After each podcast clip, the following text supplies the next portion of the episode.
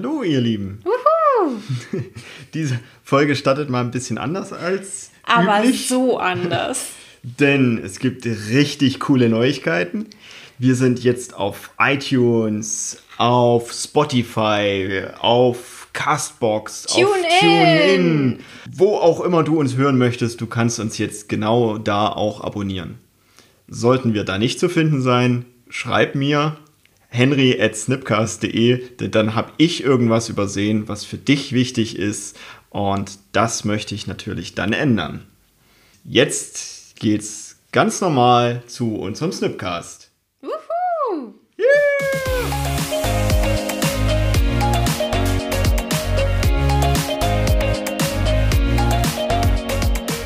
Hallo, herzlich willkommen zum Snipcast. Wir reden über Themen wie Mindset, New Work, Agilität und alles, was sonst relevant ist. Und du bist heute dabei, hörst zu und machst die Welt zu einem besseren Ort. Schön, dass du da bist und los geht's. Wir sind immer noch beim Thema Agilität. Ach ja, das Fass. Das fast genau. Mit Soundeffekt, Ja, Liebe. Universal Sounds. Ganz wichtig, ganz wichtig für meine Arbeit. Es ist schön, dass wir das auch weiterführen. Das war mir auch wichtig. Okay, wir Weißt du- sind bei Agilität. Ja, und da möchte ich noch ein bisschen was erzählen, denn wir haben ja hier die Überschrift Agilität und normalerweise ist ja die Überschrift immer nur agil. Also wir machen agil. Mhm. Und ich habe ja jetzt Agilität draus gemacht und da lachst du dich ja häufig kaputt Nein, und das habe ich ich lach- erst vor, vor kurzem festgestellt. Wieso? Nein, nein, nein. Ich lach nur, wenn du sagst, du bist Agility Master. Coach, ich bin sogar Agility Coach. Coach. Agility Coach. Weil ich Hundebesitzerin bin. Ja, Und wenn, wenn man einem Hundebesitzer das Wort Agility um die Ohren schmeißt, dann sieht man da etwas, was Hundesport ist. Also googelt gerne mal Agility Coach. Ihr, findet da Menschen, die mit Hunden Parcours laufen.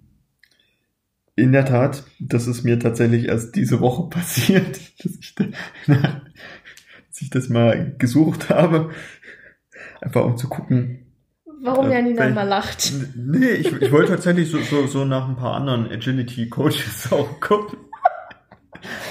Wollte Gibt's mal gucken, was es so zu diesem, diesem bestimmt, klar, zu diesem Thema gibt. Und ich war doch überrascht, so viele Hundebilder zu sehen.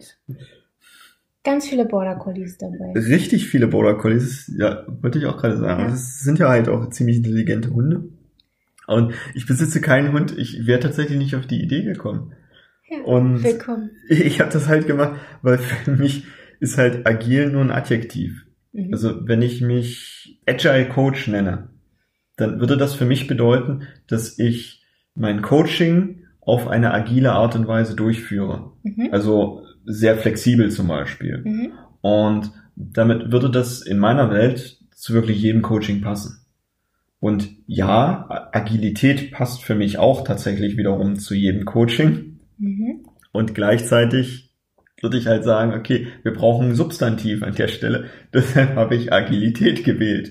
Also Agility Coach, weil Mhm. ich ja Coach für Agilität bin. Witzig. Ich find's, ich find's selbst heute noch witzig. Hast du denn auch eine Pfeife dabei? Nee, die sollte ich mir vielleicht noch zulegen. ja. Ja. Aber so eine Hundepfeife, ne? Dann könnte ich auch dieses Pattern Drill mit Teams besser machen. Also am Anfang darf ich ja die ganzen Muster, die wir haben, in so ein Team erstmal rein drillen. Und bin ich ja auch so eine Art Drill Instructor. Und das mit einer Pfeife, das wäre ja richtig cool. Mit so Ja. einer Basecap auf. Ja, aber die, ja, okay. Und dann machen sie alle Männchen. Und ja, und vor Dingen möglichst schnell. Ja. Also, ja. Okay, wieder zurück zum Thema Agilität. Was ist das überhaupt? Ja. Und äh, du, lieber Hörer, du ahnst es vielleicht sogar schon. Für mich ist es ein Mindset. Es ist tatsächlich eine Sammlung eben, wir haben es in der letzten Folge schon angesprochen, vom gesunden Menschenverstand. Und das wiederum ist für mich Mindset. Deshalb passt das so in diese Kategorie. Das ist für mich ein Teilaspekt des Mindsets, was wir als Menschen haben können und ist für mich tatsächlich auch nicht der Schlüssel zu allem. Ich finde es ein gutes Hilfsmittel, um jetzt bestimmte mhm. Ziele zu erreichen. Lebensziele, Projektziele, Reichtumsziele, Freiheit, was auch immer. Dafür ist es für mich ein gutes Tool und dieses Tool selbst wiederum ist halt ein Mindset, also eine bestimmte Art und Weise, wie ich an Dinge rangehe. Mhm. Deshalb haben wir in der letzten Folge eben auch das Manifest aufgelegt, wo eben jetzt auch keine harten Regeln drin stehen mit tu es genau so und so. Mhm. Was stehe jeden Morgen um sieben auf und mach erstmal 20 Liegestütze, dann wirst du agil und wirst deine Ziele erreichen. Sind wir wieder beim das, Agility Master. ja, genau. Agility Coach. Das steht da nicht drin im Manifest, sondern da steht eben drin, okay, achte halt mehr auf deinen Kunden. Mhm. Und deshalb sage ich, okay, das ist halt ein Mindset, mit dem ich daran gehe. Und dieses Mindset trägt in meiner Welt eben die Überschrift gesunder Menschenverstand. Mhm. Und ist für mich extrem guter Zwischenschritt, um eine bessere Gesellschaft zu schaffen. Mhm. Was es allerdings nicht ist, ist Chaos.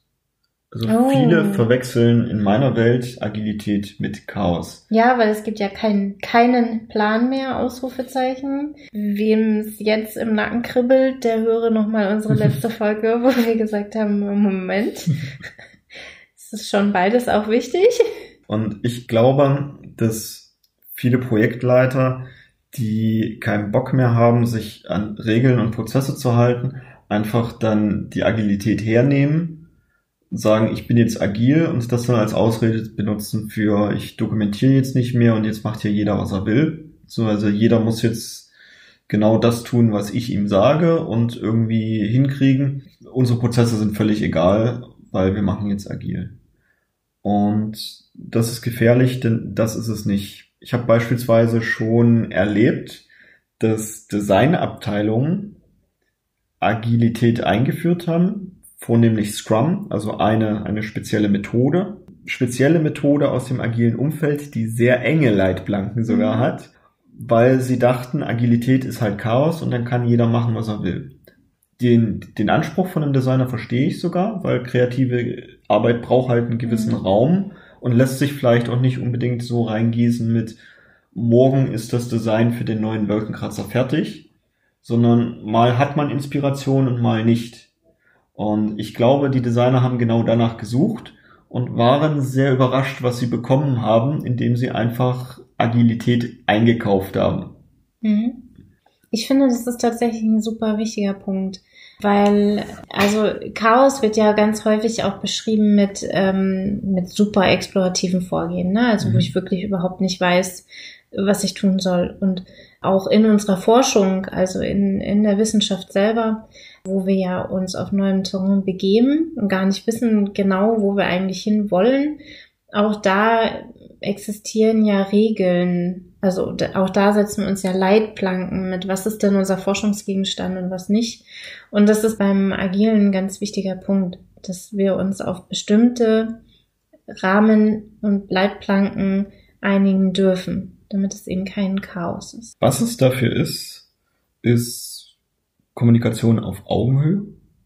Mhm. Also es wird viel Hierarchie abgebaut im Agilen, weil ich sehr viel direkt kläre und eben wie gesagt auf Augenhöhe. Also logischerweise gibt es im Agilen durchaus auch noch Chef, Chefin und gewisse Hierarchieformen, doch in der täglichen Arbeit geht es nicht darum. Also diese Hierarchieformen bedienen ein organisatorisches Konstrukt, nicht so ein direktives Konstrukt. Also mit, dass jetzt der Abteilungsleiter beispielsweise angibt, wie eine Arbeit zu erledigen ist. Sondern der Abteilungsleiter kümmert sich um das Rahmenwerk für ein Team zum Beispiel, dass die möglichst gut arbeiten können und redet halt mit auf Augenhöhe mit den Teammitgliedern, selbst wenn dann noch ein Unterabteilungsleiter dazwischen ist, um eben gewisse Probleme zu lösen. Mhm. Und jeder behandelt sich halt fair und respektvoll untereinander. Das ist für mich in Agilität auch mit drin. Genauso das auf Veränderungen reagieren. Also das ist super viel drin in der Agilität. Deshalb ist es meiner Meinung nach auch tatsächlich der Schlüssel, um in der aktuellen Welt, in der aktuellen Projektwelt, Unternehmenswelt mit den immer stärker werdenden disruptiven Veränderungen auch klar zu werden. Was Weil sind disruptive Veränderungen? Wir, wir beide sind ja jetzt schon seit einigen Jahren zum Beispiel in der Automobilbranche tätig. Und da ist es so, dass zum Beispiel wir deutschen Autobauer zu Recht davon ausgehen, dass wir wissen, wie Autos zu bauen sind, dass wir in der Motorentwicklung zum Beispiel auch führend sind.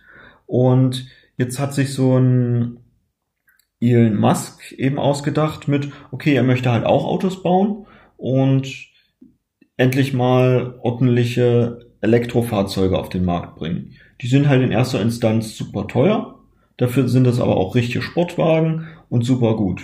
Und wir deutschen Autobauer sind halt davon ausgegangen, ja, nette Spinnerei, doch das kann nicht funktionieren, weil so haben wir noch nie Autos gebaut.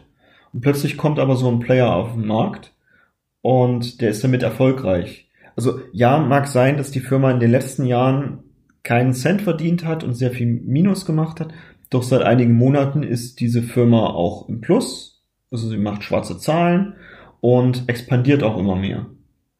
Und das ist eine Sache, die haben, glaube ich, die deutschen Autobauer stark übersehen. Das ist für mich ein ähnliches Beispiel wie Nokia damals, die halt auch Marktführer waren, davon ausgegangen sind, sie sind halt, also wenn es um Handys geht, dann gibt es eigentlich nur Nokia. Und dass Apple dann jetzt mit einem Gerät um die Ecke kommt, wo sie die Knöpfe vergessen, das hat Nokia belächelt und nicht kommen gesehen, dass das den Markt plötzlich verändert. Und dieses schnelle Verändern des Marktes, dadurch, dass eine neue Technologie auftritt, das nennt man disruptive Veränderungen. Da gibt es halt in unserer Geschichte viele große Firmen, die ursprünglich den Markt dominiert haben, also riesige Konzerne, und dann verpasst haben, dass es plötzlich neue Technologien auf deren Gebiet gibt und weil sie die eben nicht weiter verfolgen und anderen das Feld überlassen da drin, schnell weggefegt werden vom Markt. Mhm. Kodak finde ich auch geniales Beispiel, denn Kodak hat die digitale Fotografie erfunden. Das ist in deren Laboren entstanden. Und dann haben, hat sich das Management das angeguckt und hat gesagt, ja, aber wenn jetzt alle nur noch digitale Fotos machen, dann verdienen wir ja kein Geld mehr damit. Weil die leben halt davon, dass man Filme kauft und die dann entwickeln lässt. Also haben sie diese Technologie fallen lassen. Und dann gab es halt andere Unternehmen, die gesagt haben, ach, eigentlich eine coole Technologie, das machen wir mal marktreif. Und heutzutage, ja, die Firma Kodak, die kenne ich immer noch aus den Drogerieläden. Da kann ich mir tatsächlich meine Fotos dann ausdrucken lassen. Doch ansonsten hat diese Firma Marktrelevanz komplett nicht mehr da. Also ich weiß nicht mal mehr, ob die heutzutage noch Digitalkameras verkaufen und das herstellen. Weiß ich auch nicht. Also Sony hat das deutlich besser gemacht die haben das verstanden und die sind auch heute noch am Markt aktiv mit Digitalkameras. Mhm. Ich glaube, Agilität ist durch die eingebauten Prinzipien, die da drin sind, sehr gut dann entsprechend genau an diesen Wendepunkten eben diesen Menschenverstand einsetzen zu können und da dann gute Entscheidungen treffen zu können. Das habe ich nicht verstanden, nochmal. In meiner Welt liegt der Agilität Empirie zugrunde. Mhm. Wissenschaftliches Vorgehen. Also jeder, der schon mal eine wissenschaftliche Arbeit geschrieben hat, also zum Beispiel eine Diplomarbeit oder eine Doktorarbeit, der weiß, empirisches Vorgehen ist eben, ich stelle eine These auf und dann beweise ich oder widerlege diese These. Und das ist in der Agilität eingebaut. Also für mich ist Empirie sogar ich schaffe Transparenz, also über die Messung, die ich dann entsprechend durchführen werde und über die These, die ich aufstelle. Dann schaffe ich Rahmenbedingungen, dass ich messen und überprüfen kann und dann passe ich je nachdem an, was halt passiert. Mhm. Also es kann jetzt auch im Rahmen meiner Diplomarbeit sein, dass ich vorher eine richtig coole These hatte, dann führe ich die durch und stelle bei der Durchführung fest, oh, ich bin komplett auf dem Holzweg, dann ist im letzten Schritt meine, meine eigene Diplomarbeit durch mich halt widerlegt und die Diplomarbeit ist trotzdem wertvoll, weil ich habe ja bewiesen, dass die These, die ich aufgestellt habe, so nicht stimmt. Mhm. Und damit wiederum eine wertvolle Erkenntnis für die Menschheit. Und das ist in, nach meinem Dafürhalten wirklich das absolute Grundgerüst in der Agilität, egal welchen Framework ich hernehme, das liegt komplett drunter. Ich finde, du hast gerade was gesagt, und das möchte ich nochmal unterstreichen, weil wenn ich eine Hypothese aufstelle, die prüfe und dabei herausfinde, dass meine Hypothese falsch ist, dann haben wir direkt den Punkt Fehlerkultur. Mhm. Na, also dass in böses Wort Scheitern ähm, nichts Schlechtes ist, sondern das Scheitern etwas ein Wissen ist, das für die für die nachfolgende Welt, für mich, für meine Kollegen Relevanz hat. Denn sie müssen nicht selber nochmal scheitern. Sie können von meinem Scheitern lernen. Und das äh, können so kleine Sachen sein, wie dass die Milch im Kühlschrank schlecht ist, ähm, bevor ich sie morgens, Montagmorgen in meinen Kaffee schütte. Oder es können halt etwas größere Dinge sein, wie Hypothesen in einer Diplomarbeit. Da darf ich immer an Edison denken. Ja. Der, also weit verbreiteter Irrglaube ist ja, dass er die Glühbirne erfunden hat. Das hat er nicht. Er hat den Glühdraht in der Glühbirne hat er verbessert. Und dafür hat er wirklich sehr, sehr lange herumexperimentiert. Und er hat halt nach Stoffen gesucht, die man mhm. in der Glühbirne einsetzen kann, die halt länger halten und ein besseres Leuchtergebnis liefern. Mhm. Und hat wirklich unzählige verschiedene Stoffe ausprobiert. Unter Strom gesetzt. Unter Strom gesetzt die alle nicht funktioniert haben. Und da hat man ihm auch vorgeworfen, dass er doch einfach gescheitert ist damit. Und dann hat er gesagt, wieso? Er hat einfach nur tausend Wege herausgefunden, wie es nicht funktioniert.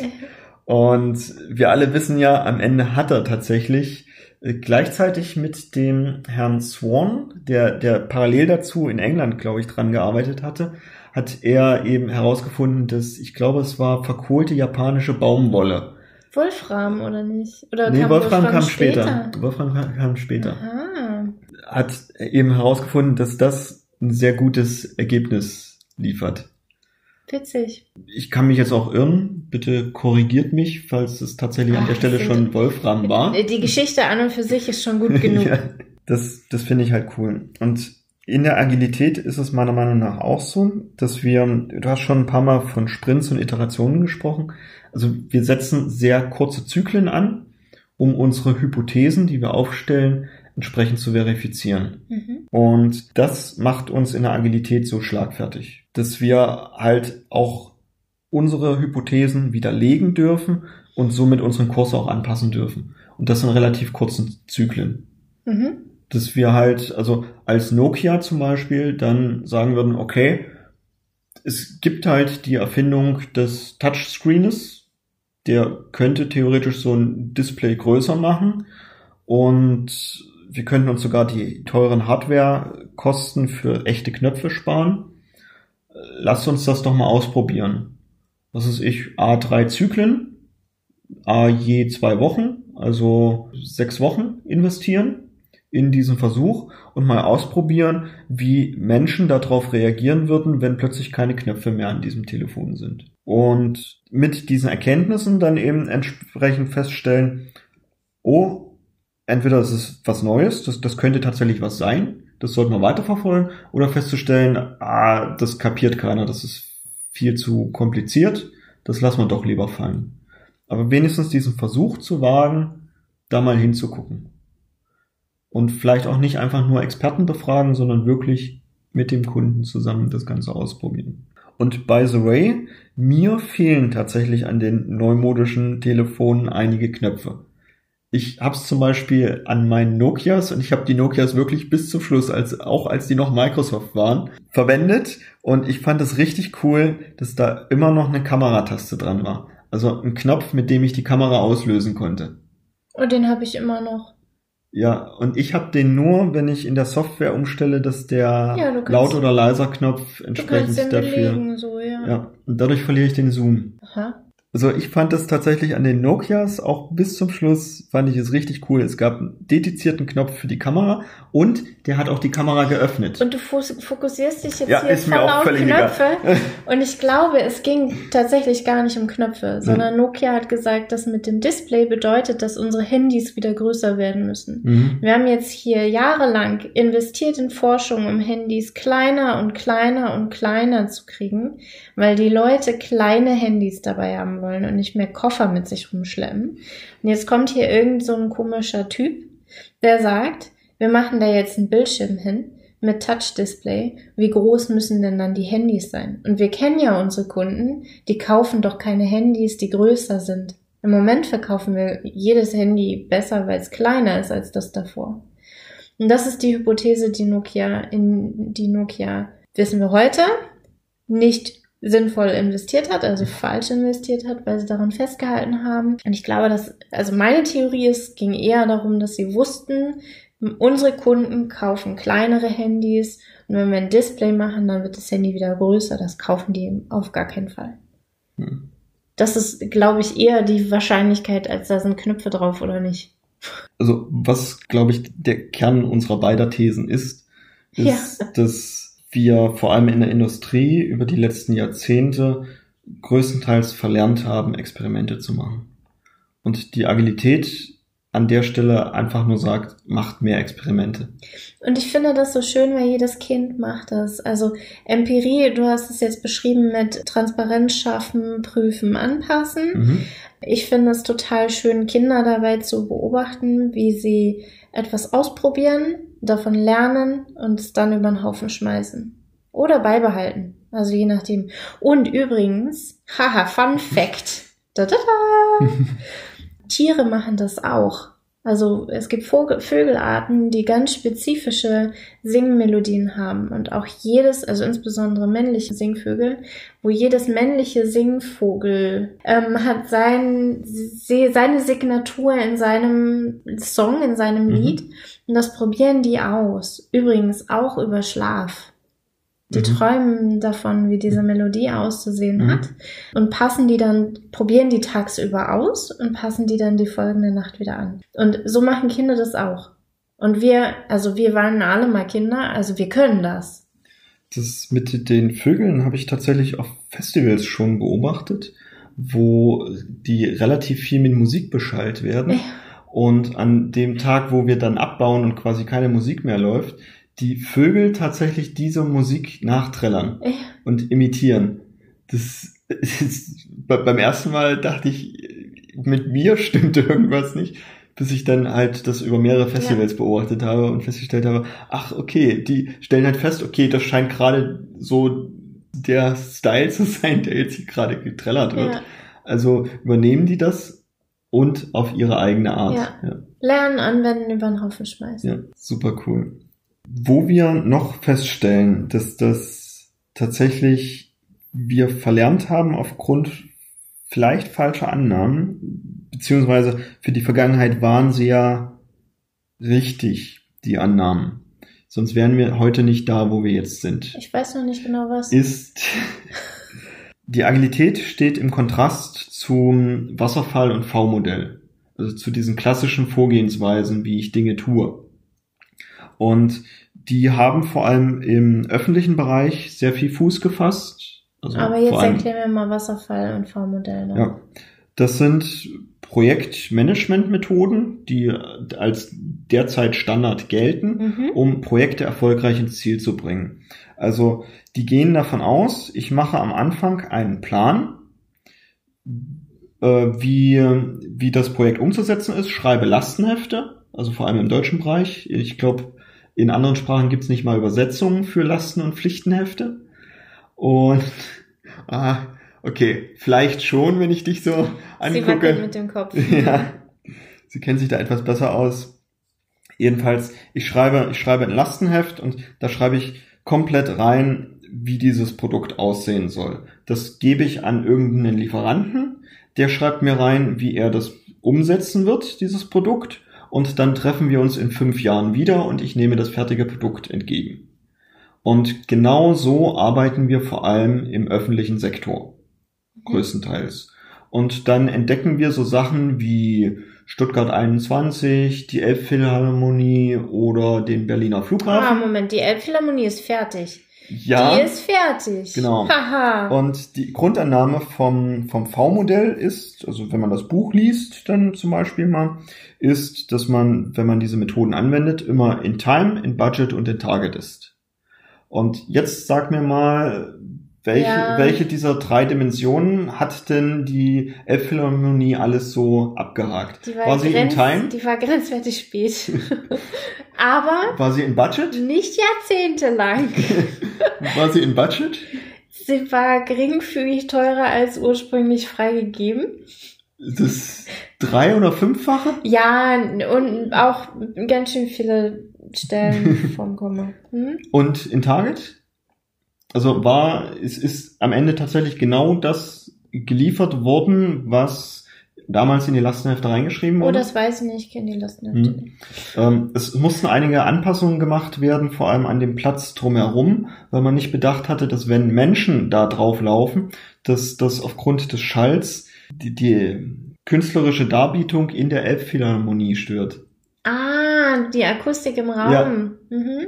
Ja, also da mussten auch noch Anpassungen vorgenommen werden, die dann sicherlich auch teurer waren, weil sie waren ja nicht eingeplant. Mhm. Und ich glaube, da ist halt eine irrige Annahme für die heutige Zeit drin, dass wir die Zukunft für in fünf Jahren oder noch länger, also manche Bauprojekte sind ja sogar noch länger, wirklich ganz genau mit dem Wissen, was wir heute haben, voraussehen können.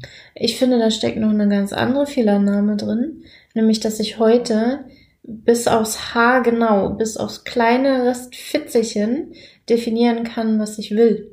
Mhm. Also selbst wenn ich, wenn ich heute glaube, also wenn ich mir jetzt ein Auto zusammenstelle ähm, und ich soll das frei beschreiben und nicht aus einem Katalog picken oder einen Konfigurator und dann mal Pro- Probe fahren oder sowas, sondern wenn ich jetzt heute mir ein Auto bestellen möchte und ich soll das frei aus eigenen Stücken beschreiben, was das alles können soll, inklusive Fahrverhalten, Eigenschaften der Reifen, äh, Klangfarbe der Hupe, lang, also Haltbarkeit des Lacks oder was auch immer, Helligkeit des Lichts in Lumen. Das kann ich heute in dieser Detailtiefe, in der ich es brauche für ein so komplexes Produkt wie ein Auto und Autos sind bestimmt nicht das komplexeste Produkt, was uns einfallen wird, kann ich das heute gar nicht beschreiben. Nicht Mhm. in allen Detailtiefen. Und deswegen ist alleine dieser Plan, das Lastenheft, also die Beschreibung von dem, was ich Kunde will, ist schon unzureichend. Und entsprechend derjenige, der mir dieses Auto bauen soll, also die Pflicht erfüllen, Pflichtenheft schreiben und damit sagt, was ich bekomme, der basiert auf Annahmen, die schon fehlerhaft sind. Weil, alleine weil unvollständig. Ja. Und dann während der Umsetzung ändert sich das noch, dass wir von der Antriebsart auf Wasserstoff oder so umsteigen und es danach nicht mal mehr Benzintankstellen Oder ich gibt. plötzlich statt einem Hund vier hab. ja. Das wäre ja. dann ungünstig, wenn der Kofferraum nur Platz für einen Hund Ja, hat. genau. Gleichzeitig wird dann beim Wasserfall genau in der Phase eben auch ein Projektplan aufgesetzt, der dann ganz genau beschreibt, mit wie viel Ressourcen auch welches kleine Teilstück entsprechend abgeliefert wird. Die werden dann aufsummiert und daraus ergibt sich dann der Zeitpunkt, wann geliefert wird. Mhm. Und ich kenne wenig Wasserfallprojekte. Ich kenne sogar gar kein Wasserfallprojekt, was dieses Ziel, das zeitliche Ziel dann auch genau erreicht hat. Ich möchte jetzt auch nicht falsch verstanden werden. Also Wasserfall und V-Modell sind durchaus gut, vor allem in der Theorie und haben auch ihre Berechtigung. Und ich glaube, die lassen sich sogar mit agilen Prinzipien durchaus noch verbessern. Also ich kann auch ein Wasserfallprojekt machen und pack da einfach agile Prinzipien drauf und kann somit bessere Ergebnisse erzielen. Also beispielsweise, wenn ich die Lastenhefte variabel gestalte. Das, ich habe ein Fünfjahresprojekt, ich schreibe am Anfang so viel rein, wie ich weiß. Und nach einem Jahr stelle ich halt fest, die Hundeanzahl hat sich verändert Und dafür nehme ich ein paar Sachen raus und pack dafür andere Sachen rein. Ich darf mir dann natürlich im Projekt gewiss sein, dass ich es so variabel gestalte, dass ich diese Freiheitsgrade dann auch natürlich besitze. Das, das geht. Und vor allem. Ich stelle mir gerade das Gespräch mit dem Konstrukteur vor, dem ich erzähle, der Kofferraum muss einen halben Meter länger. Soweit ich weiß, hat Saab ihren Kampfchat genauso entwickelt. Und die haben das einfach geschafft, dass die die verschiedensten Bereiche in Module aufgeteilt ja. haben, die die entsprechende Schnittstellen haben. Und dann kann ich eben auch mal so ein Triebwerk austauschen. Und ein Triebwerk ist schon vor allem in dem Bereich hochkomplex. Ja. Das, das geht. Ich möchte kurz nochmal anreißen, dass die Darstellung, die wir jetzt über zwei Folgen gemacht haben, über Agilität und da mal kurz drüber gekreist, was es für uns im Groben mhm. bedeutet, wo wir es einsortieren können und so. Das wird von vielen Menschen direkt gleichgesetzt mit Agilität ist die Antwort auf VUCA. Das ist das Wort, was ich derzeit haufenweise in, in meinem Alltag höre und möchte daher einmal noch kurz drauf eingehen mhm. und wirklich nur kurz, weil es ist kein Wort, was mir gefällt. Mhm. Und VUCA ist eine Abkürzung für Volatility, Uncertainty, Complexity und Nein. Nein? Dann du bitte. Volatilität, also dafür gibt es Ja, okay, die deutschen Wörter kann ich auch verwenden. Uncertainty. Ähm, Unsicherheit. Unsicherheit, genau, auch das deutsche Wort. Ähm, Complexity, also Komplexität. Und Ambiguity, ja. also Ambiguität, genau. Zweihändigkeit. Ja. Oder Beidhändigkeit. Kennen die Gamer unter unseren Zuhörern, also ihr Gamer, ihr kennt Ambiguität, nämlich wenn man zweihändig unterwegs ist. Oder auch die Paper-Pen-Spieler, also Dungeons and Dragons, die kennen das auch. Was es vom Prinzip her aussagt, ist, unsere aktuelle Welt ist in einem so krassen Wandel, dass niemand die Zukunft vorhersagen kann. Mhm. Das ist eigentlich die Kernbotschaft davon. Geprägt von schnellen Veränderungen, von viel Unsicherheit, was auch alleine die Ressourcen und Wege, die man gehen kann, angeht. Die Komplexität, die steigt alleine durch die Informationsmenge, die wir haben und eben die, die Ambiguität, die wir heute häufig außerhalb der Schule, Schule lernen, nämlich mehr als ein Expertengebiet zu haben. Mhm. Wir dürfen sehr aversiert, also sehr professionell umgehen mit Soft Skills und mit Expertenwissen. Mhm. Und beides wird von uns gefordert. Also mein Arbeitgeber möchte, dass ich kreativ und kommunikativ bin, um jetzt mal so zwei Schlagwörter zu nehmen, oder innovativ. Und gleichzeitig soll ich Expertenwissen haben aufs tiefste Level in Automobilkonstruktionsprozesse zum Beispiel. Ja. Und das ist diese Ambiguität, die wir heute mhm. überall brauchen. Genau. Also damit hast du VUCA gehört. Das VUCA hat absolut seine Berechtigung, ist auch völlig richtig. Und ich selbst verwende die Abkürzung einfach nicht, weil ich die Abkürzung selbst schon viel zu komplex finde. Und ich auch das Gefühl habe, dass wenn ich einfach nur VUCA sage und so tue, als müsste jeder wissen, was das bedeutet, mhm. dass ich mich ein bisschen über die anderen Menschen erhebe und die häufig auch nicht nachfragen, was ist denn das überhaupt? Also alleine sowas wie, was ist denn volatil oder was ist Ambiguität? Das sind halt schon Wörter, die wir im Alltag nicht verwenden. Da, da alleine dafür kann man den Duden in die Hand nehmen. Ja. Und wirklich zu wissen, was Komplexität ist, das, ja, das verstehe ich, dass du da ungerne VUCA ja. überhaupt nimmst. Deshalb beschreibe ich es einfach mit, also ich nehme ja meist nur ein Teilgebiet davon raus. Ja. Das kann Volatilität sein, das kann Komplexität sein oder ähnliches. Und wir unterhalten uns darüber. Und ich glaube, wenn wir schon alleine ein Teilgebiet davon richtig gut lösen konnten, dann haben wir schon einen sehr weiten Schritt gemacht. Mhm. Ja. Dann lass uns doch nochmal einmal kurz zusammenfassen, was wir in der heutigen Folge alles hatten. Wir haben darüber gesprochen. Diesmal weiß ich es tatsächlich. Uh. Ähm, danke, danke, danke.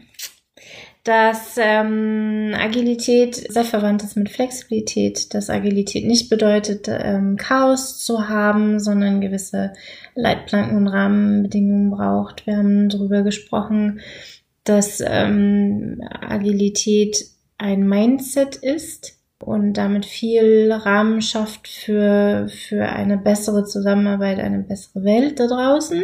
Wir haben übers Experimentieren, ich glaube, du hast Empirie gesagt, mhm. ähm, gesprochen, also darüber, wie wir über Transparenz ausprobieren und anpassen zu einem verbesserten Produkt- oder Serviceentstehungsprozess kommen. Oh, ich setze das tatsächlich auch im Privatleben lernen, ein. Genau, zum Also Lernen. probier's doch einfach mal mit deinem Partner aus. Also auch da kannst du Empirie anwenden. Stellst eine These auf, probierst was aus und passt dann entsprechend an. ja, bitte. Also ich wende es auch auf mein Privatleben an.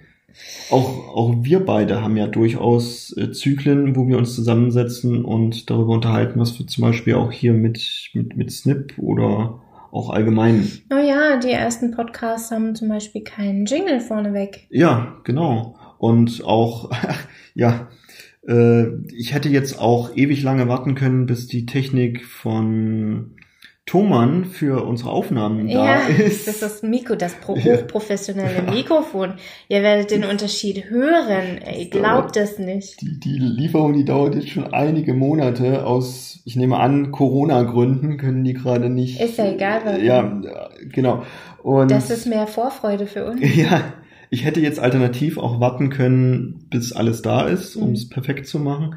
Oder ich liefere halt schon einen kleinen Mehrwert für unsere Hörer und arbeite mit dem Feedback, was ich bekomme. Mhm. Also manchmal war man zu, zu, zu unterschiedlich in der Tonalität Ja, und ähnliches und das verbessere ich. Du hörst es ja, mit jeder Folge wird der Snipcast besser und besser und besser. genau. Jetzt habe ich dich unterbrochen? Ja, wir entwickeln uns auf jeden Fall auch iterativ weiter, wolltest Ja. du damit sagen. Ja. Äh, und lernen und machen Experimente. Genau, wir haben darüber gesprochen, was Agilität im Kontrast zu Wasserfall- und V-Modell-Projekten oder Vorgehen ist. Und wir haben über die Elbphilharmonie gesprochen. Und Border Collies. Und Border Collies, ja, stimmt, über Agility Coaches. Ich habe übrigens keinen Border Collie. Nur falls sich die Leute fragen. Wer trotzdem Hundefotos schicken möchte, der schickt sie am besten direkt an mich. Ich bitte darum. Janina at snipcast.de Ich nehme jedes Hundefoto, was ihr habt. Äh, Und ich nehme auch Katzen. Ich darf wahrscheinlich direkt dein... Katzen auf dem Agility-Parcours. Großartig. Ah, Ich sehe schon, ich darf wahrscheinlich die Größe deines Postfachs direkt erweitern. Ja, mit lauter Fotos, Videos, alles. Cool. Dann wünsche ich dir bis dahin eine tolle Zeit. Und falls auch du noch Anmerkungen hast, wie wir besser werden können oder coole Beispiele aus der Praxis hast, wo vor allem Wasserfall oder das V-Modell sehr gut funktioniert hat, dann schreib uns an hello at snipcast.de. Bis dahin wünsche ich dir eine wunderbare Zeit. Tschüss. Tschüss.